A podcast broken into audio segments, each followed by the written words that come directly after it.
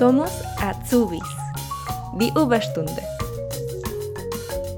Esta semana vamos a conocer el trabajo de un colectivo de voluntarias de la Oficina Precaria de Berlín.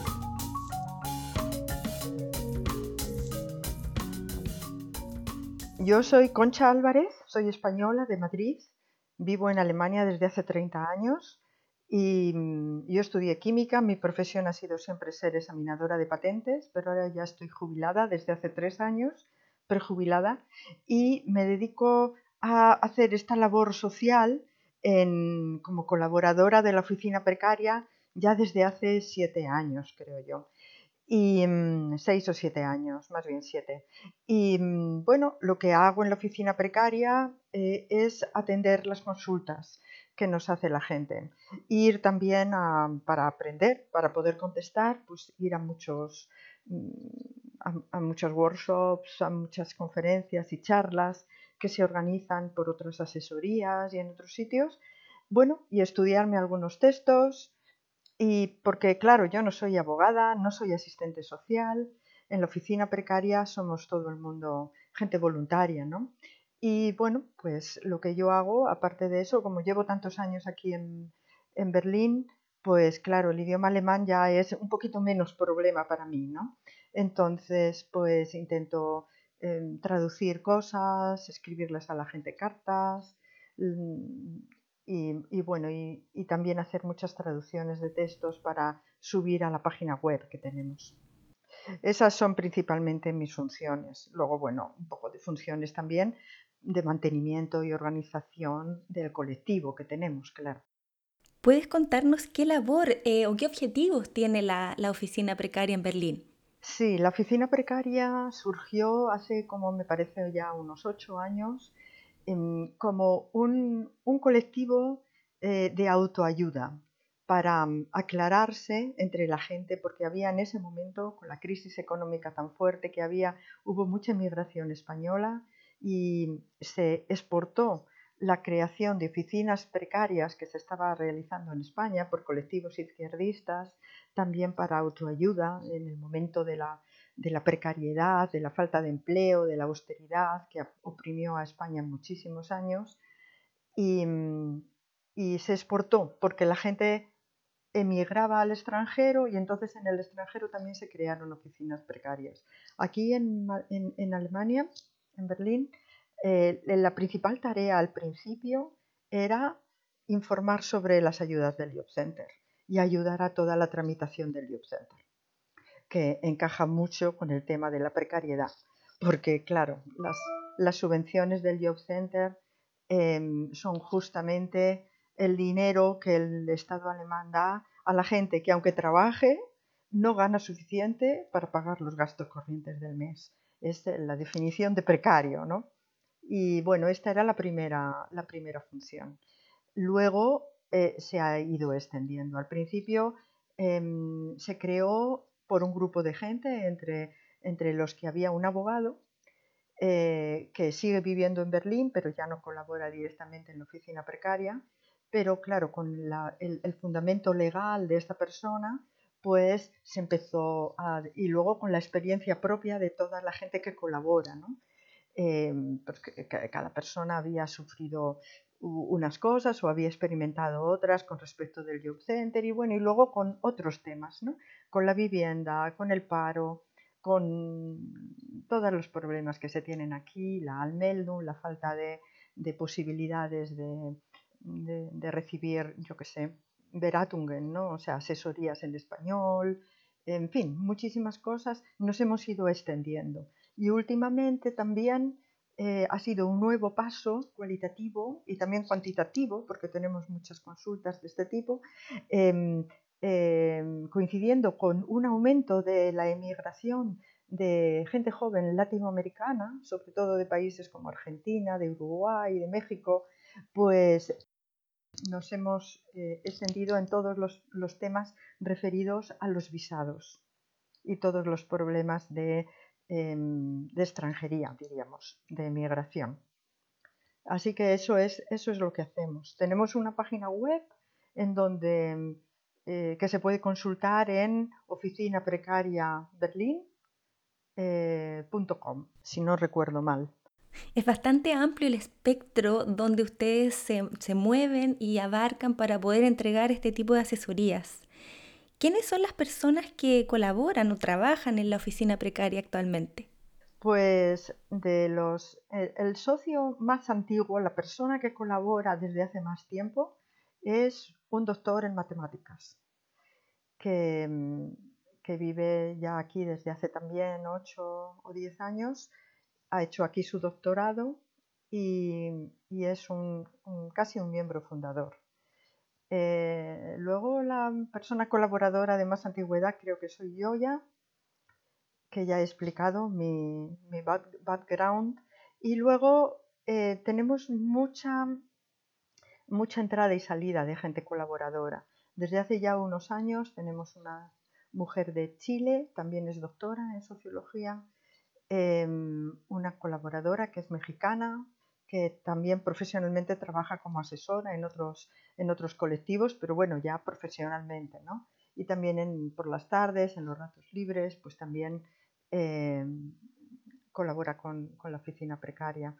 Em, pues muchas personas, hay gente que es filóloga, hay gente eh, que ha estudiado psicología, em, recientemente tenemos también otra gente científica como yo, eh, de ingeniera agrónoma, en fin, de muchas diferentes formaciones, pero con con la, con la intención, con el denominador común siempre de intentar realizar una labor social de apoyo mutuo eh, y que se mantenga la labor de la oficina precaria porque por la experiencia de todo el mundo en muchos casos es útil y entonces pues la gente que nos ha consultado alguna vez normal mucha gente nos llama para intentar ayudar de alguna manera para que continúe el proceso.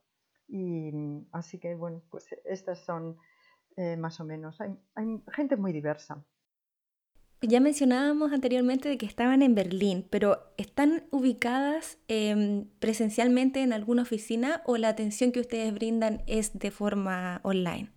Ahora con la pandemia a, a ratos enormes es solamente online, por email, pero y a veces excepcionalmente por videoconferencia pero normalmente siempre hemos tenido un día a la semana una, una consulta presencial.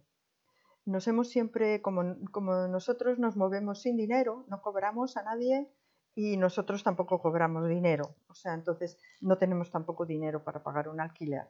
Entonces siempre hemos estado buscando en colectivos también, asociaciones que nos dejaran su, su, su local un día a la semana y así lo hemos hecho, o que nos lo dejaran gratuitamente o por poco dinero, porque hay gente que está agradecida, que nos hace donaciones y algo de dinero tenemos, pero muy, poquito, muy poquito. Entonces tampoco tenemos para pagar ningún alquiler normal, ¿no? Entonces, bueno, pero siempre hemos encontrado. Ahora mismo estamos en un local vecinal de una mm, asociación que creó un local vecinal en una antigua tienda de muebles, Mm, con subvenciones del Bezirksamt de aquí del barrio de Bedin, de Berlín, y del Senado, creo yo, también tiene subvenciones, pues eh, con, motivo de hacer una, una, acción, una acción vecinal y dar, dar cobijo a un montón de grupos activos en el barrio de Bedin, ¿no?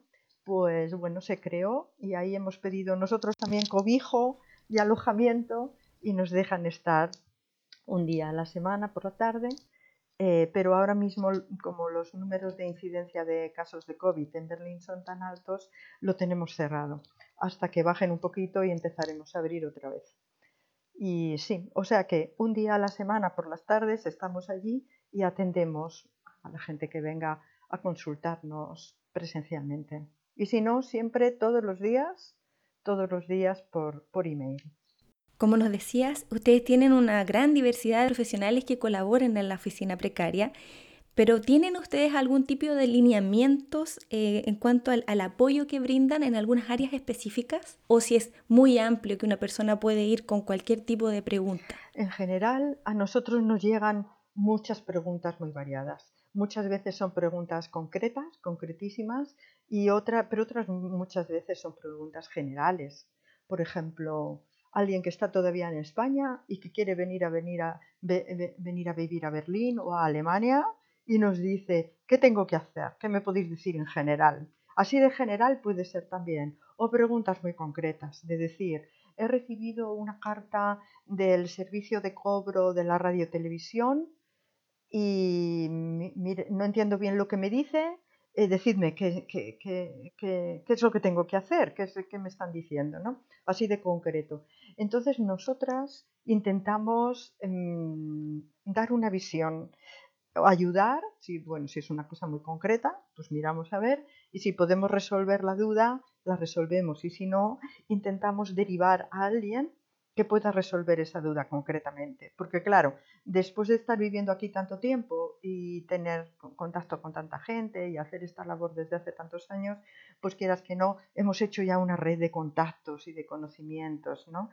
Y ha pasado por como colaboradoras mucha gente, con diferentes formaciones, también abogadas, em, que luego practican o no, o también, por ejemplo, gente, mujeres que luego se han quedado embarazadas, han tenido sus niños, entonces han pasado por todo el proceso de saber todos los trámites burocráticos cuando, cuando tienes un niño y tal y cual. Entonces, bueno, pues tenemos como una red de contactos, conocimientos que podemos decir, mira, pues yo no te sé contestar esa pregunta concreta de qué pasa con el Mutterschaftsgeld en tu caso concreto, pero pregúntale a esta mujer que acaba de tener un niño hace dos días y, bueno, hace dos meses o así, y que tiene todo eso mucho más reciente. Eso es lo que hacemos, más bien, intentar usar la red, la, red de conocimientos y de personas que tenemos. O yo que sé, muchas veces también, por ejemplo, en, temas laborales, pues conocemos gente a una asesoría de los sindicatos, conocemos a la gente personalmente, tenemos también una, una abogada laboralista que conocemos personalmente, que también colabora con los sindicatos. Pero bueno, muchas veces también enviamos a la gente a sitios que a lo mejor son un poco más baratos que esta abogada o a otros abogados para que tengan, que no los conocemos. O sea, nosotros buscamos también eh, gente que, nos parece, por, los sitios donde los encontramos, nos parece que sean gente maja y mm, maja en el sentido que decimos nosotros es gente que no va a tener no va, que es izquierdista, progresista, que no va a ser xenófoba, que no va a tener problemas de, ser una intolerante, que porque no hablas muy bien el alemán o lo que sea no te va a atender, cosas de estas, ¿no? Intentamos aconsejar de gente que podemos, aunque no los conozcamos. Eso es, eso es lo que hacemos. Las cosas del alquiler, pues nosotros de las experiencias, las experiencias que conocemos de que los sindicatos de inquilinos, las asociaciones de inquilinos que defienden a las personas que tienen, que viven de alquiler, ¿no? Em, pues comprendemos que es muy interesante pertenecer a, a, un, a un sindicato de estos, a una asociación de estas. Entonces lo recomendamos. O, por ejemplo, en el terreno laboral, también comprendemos que es muy importante en este país, bueno, en todos, pero en este país también muchísimo, pertenecer a un sindicato. Entonces intentamos recomendar a la gente que nos viene con problemas, que a lo mejor puede consultarlos en un sindicato o que va a continuar en esa profesión muchos años, que se meta en, el sindicato correspondiente. ¿no? ¿Quiénes son las personas que pueden acercarse a ustedes? ¿Solamente los residentes de Berlín o pueden ser personas también que vivan en otros lugares de Alemania o incluso fuera también? Eh, es claro, todo el mundo, todo el mundo. En nuestro email lo puede escribir todo el mundo. Hay, gente que nos pregunta desde España, que nos pregunta desde países de Latinoamérica. Eh, claro, la mayor parte de las preguntas las recibimos desde Berlín pero también desde otras partes de Alemania, desde pueblecitos, desde Múnich, porque desgraciadamente las, oficinas precarias que antes había en, en otras ciudades de Alemania ya no existen. Y entonces, pues sí, hemos quedado nosotras solas. Claro, lo que pasa que tenemos, nosotras, todas nosotras vivimos en Berlín y no hemos vivido en, otros, en otras ciudades. Entonces tenemos mucha más información de Berlín y nuestra red de contactos está aquí en Berlín. pero eso no quiere decir que para otros muchos temas sí que podemos ayudar. Por ejemplo, em, hace unos meses nos envió un email una persona, una mujer, que em, dijo que estaba siendo maltratada por su marido, que vivía, no me acuerdo en qué pueblecito, localidad muy pequeña, en el medio de Alemania, de un land, y que, que si la podíamos ayudar. Entonces, bueno, pues, pues yo no tenía ni idea ni dónde estaba ese, ese pueblecito, ¿no? Pero entonces eh, busqué en las ciudades cercanas o por la zona, por internet, simplemente busqué em, qué asociaciones feministas o asociaciones de labo o tal podría tener cerca. el labo es el Arbeiterwohlfahrt, que es una, una institución de asesoría sociolaboral y en general eh, muy importantes, muy profesionales, muy de confianza. Y bueno, y le recomendamos unos cuantos sitios cerca de donde ella vivía para que pudiera, claro, porque eh, es muchas veces gente que no sale de su casa eh, o sale muy poco porque están recién emigradas o porque como no conocen el idioma tampoco pueden mm, tener información, informarse de nada, porque el Internet es un misterio y en fin, eh, y sí, cosas de esas, ¿no?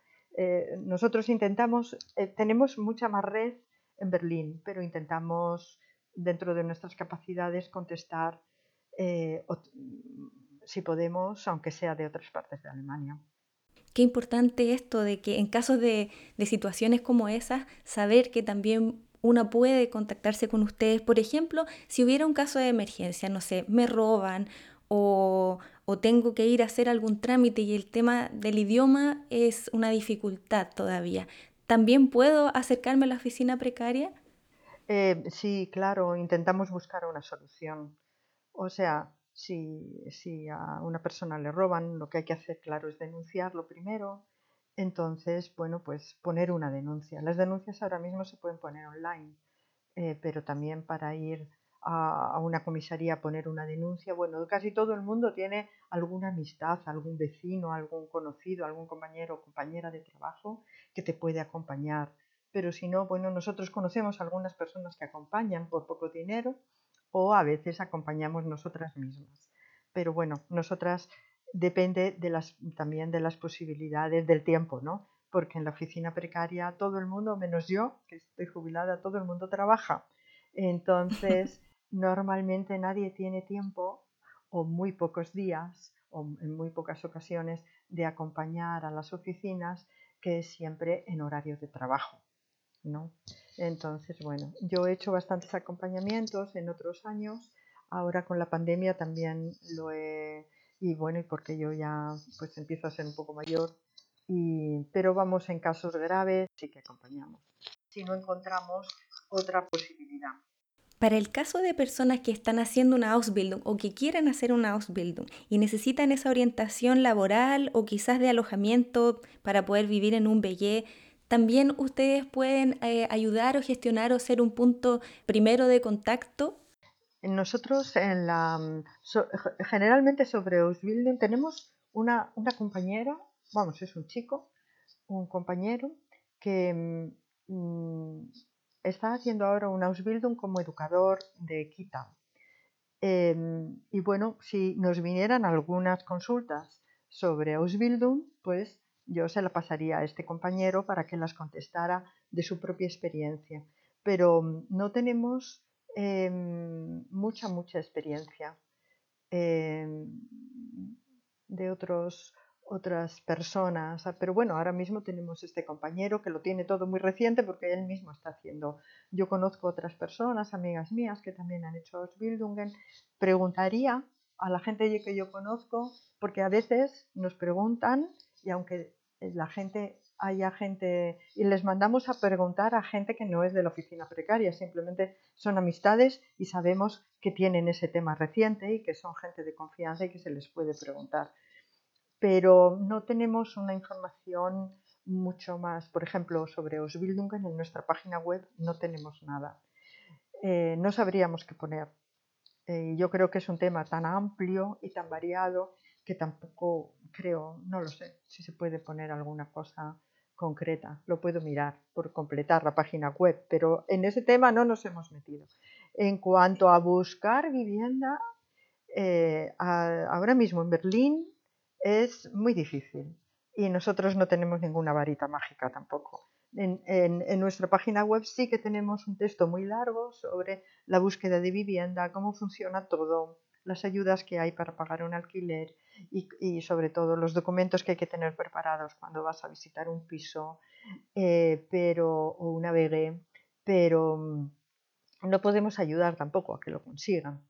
Simplemente ahí tenemos pues unos, eh, unas, páginas, unas páginas de internet donde se puede buscar donde sabemos que salen muchos vegués y muchas, pero no podemos ayudar mucho más. Te preguntaba en el caso de las Ausbildungs, por ejemplo, en el, en el tema laboral, porque muchas veces pasa de que a lo mejor hay alguien que tiene una duda de que está pasando algo con el empleador, por ejemplo, y no saben cómo enfrentarlo, o si es que se quieren cambiar a veces del mismo empleador, también surgen dudas. Y pensé que quizás por ahí también podría ser eh, ustedes también una, una, contraparte para preguntar en, dentro del marco como del derecho laboral. Sí, del derecho laboral nosotros hemos hecho algunos cursillos y nos informamos. No somos abogadas, ¿eh? no somos abogadas de derecho laboral.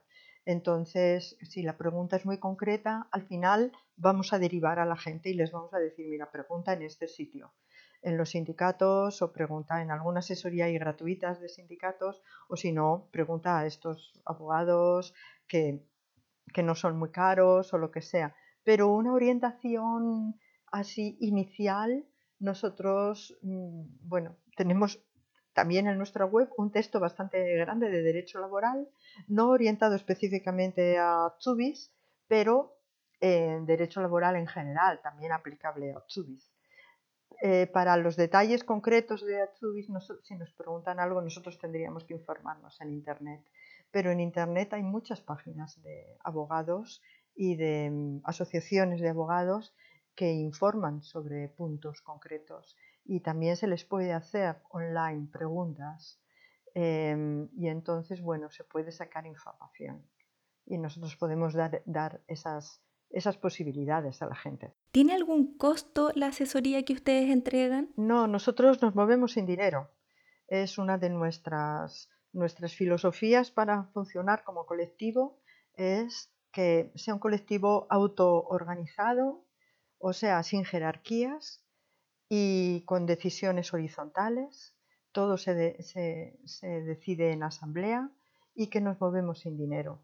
A nosotros, por ejemplo, la Embajada de España y otros, otros eh, sitios. Nos han ofrecido subvenciones, nos han ofrecido que hagamos proyectos, mm, pero para eso hay que hacerse una EFAU, una asociación sin ánimo de lucro, entonces hay que poner unos... Y toda esta burocracia nosotros lo hemos considerado siempre em, innecesaria y además no queremos subvenciones de nadie para no tener que devolver, tener que devolver favores a nadie. Intentamos no tener relaciones con ni gente comercial ni gente institucional. Y entonces ser bastante totalmente independientes. Y esa es nuestra filosofía. Entonces nos movemos sin dinero, nosotros no cobramos a nadie. Si alguien quiere colaborar con ustedes, por ejemplo, hacer un voluntariado en la oficina precaria, ¿cómo puede ponerse en contacto con ustedes? Como no somos una EFAU, eh, a veces de universidades, nos ha dicho gente de la Universidad de Psicología, de la Universidad de, las universidades de Derecho, de facultades de Derecho, nos han dicho, ah, tengo que hacer un practicum, puedo hacerlo allí, gente que a lo mejor, estudiantes alemanes, pero que saben español y que dicen, ah, pues me interesa este sitio y tal. Pero claro, les hemos dicho, nosotros no somos EFAO, un practicum en, nosotros no te podemos dar ningún certificado oficial para justificar nada y no somos nada ninguna entidad burocrática de ninguna cosa, no tenemos ninguna estrategia para hacer voluntariados, ni prácticas, ni nada, ¿no?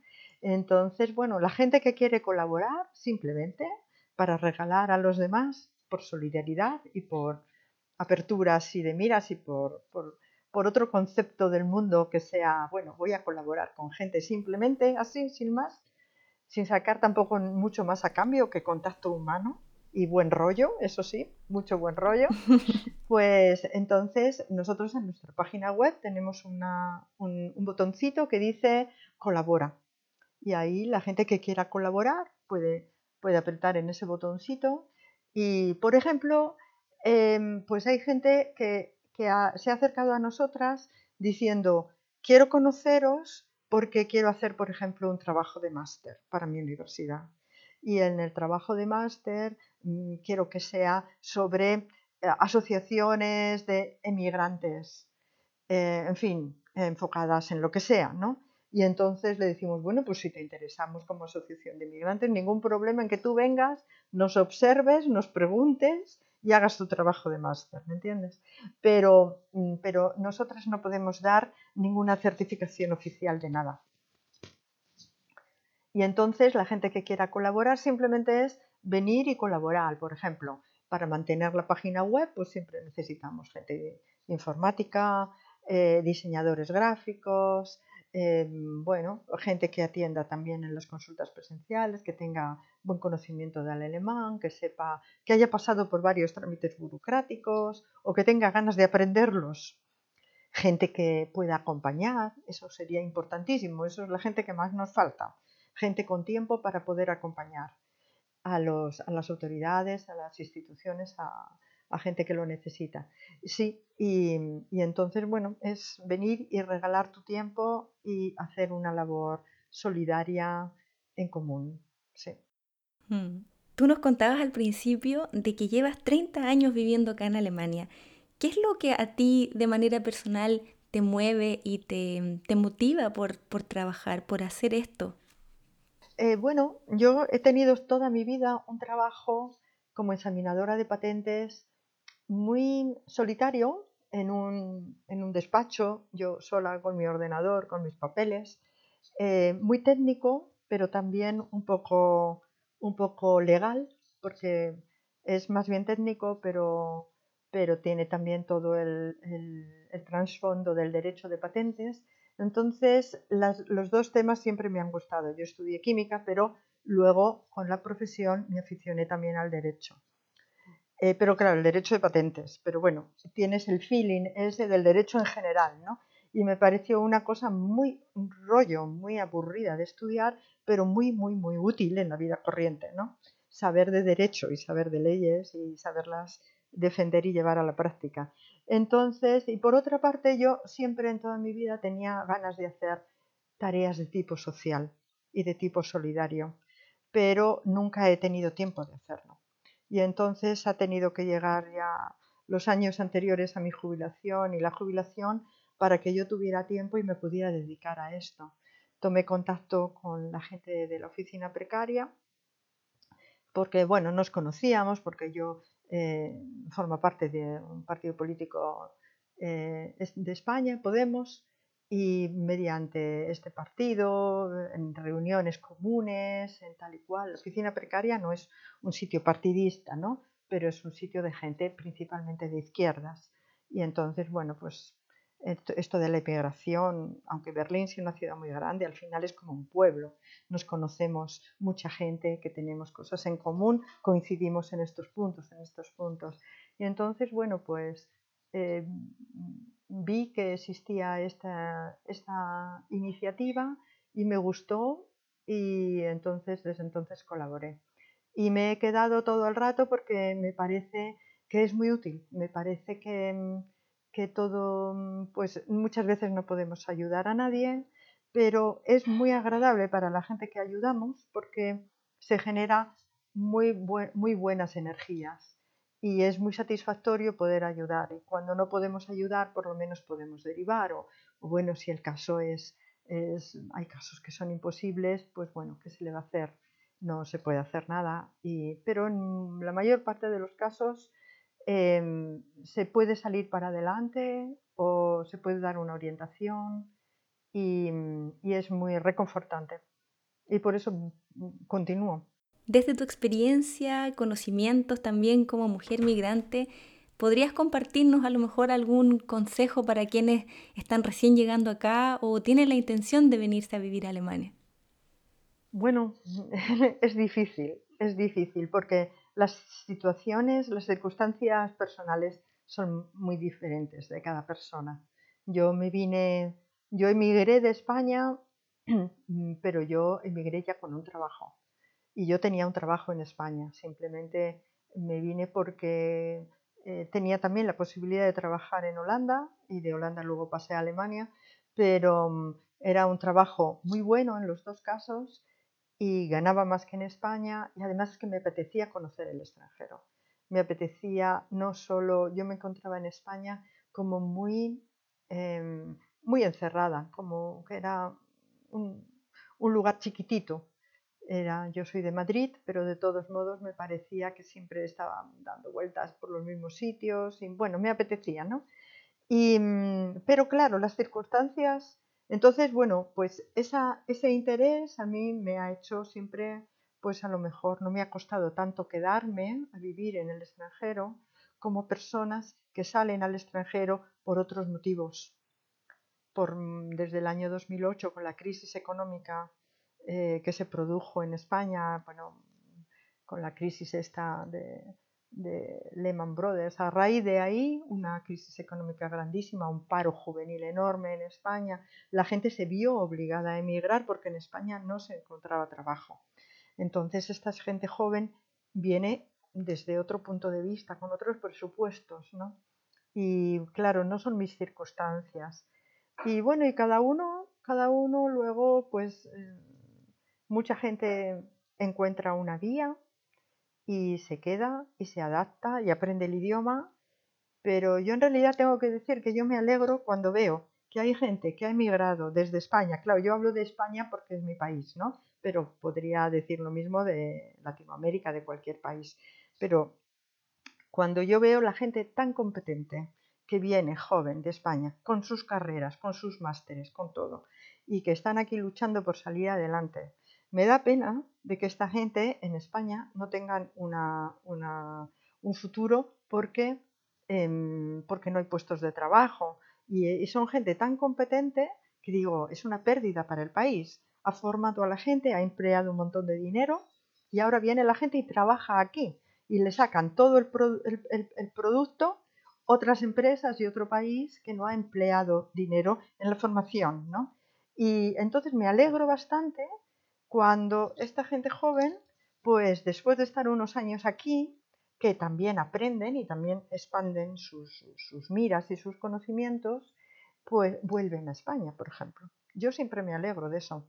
Vuelven, siempre vuelven a España porque han visto en España una posibilidad, ¿no? Ahora hay bastante retorno.